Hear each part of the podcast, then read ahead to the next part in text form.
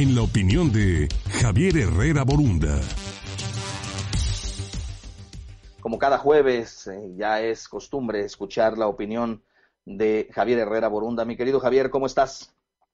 Hola Luis, gusto saludarte como todos los jueves. El golpe que ha sufrido el planeta por el COVID también ha creado otro virus, el de la incertidumbre. En este sentido, la pandemia alcanzó los mercados de valores y a todas las economías del orbe. La reducción de la producción, el consumo y el turismo son hoy muy palpables, pero hay cientos de otras industrias que también están sufriendo.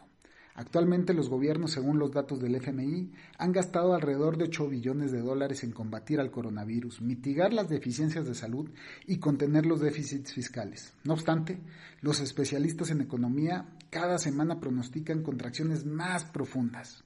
Esto parece no tener fin, hasta en cuanto no se encuentre la vacuna o el tratamiento médico eficaz. Dentro de las acciones económicas a destacar para combatir la incertidumbre extrema, se encuentra la anunciada por el G7 que es el club de los países más desarrollados. Inéditamente han dado el visto bueno para que se apruebe la suspensión temporal del pago del servicio de deuda de las naciones que se encuentran en estado de más vulnerabilidad. Como era de esperarse de una nación vanguardista en materia de derechos humanos, Francia impulsó el acuerdo para que esta medida sea extendida a más de 76 naciones. A pesar de no haber un comunicado oficial hasta no tener la aprobación de las naciones del G20, se habla de una cantidad superior a los 20 mil millones de dólares que serán una bocanada de aire puro para las economías emergentes. La solidaridad entre las naciones en tiempos de la globalización es reconocer hoy que la humanidad está conectada en más de un aspecto. La reactivación económica local es impensable sin una recuperación del mercado global.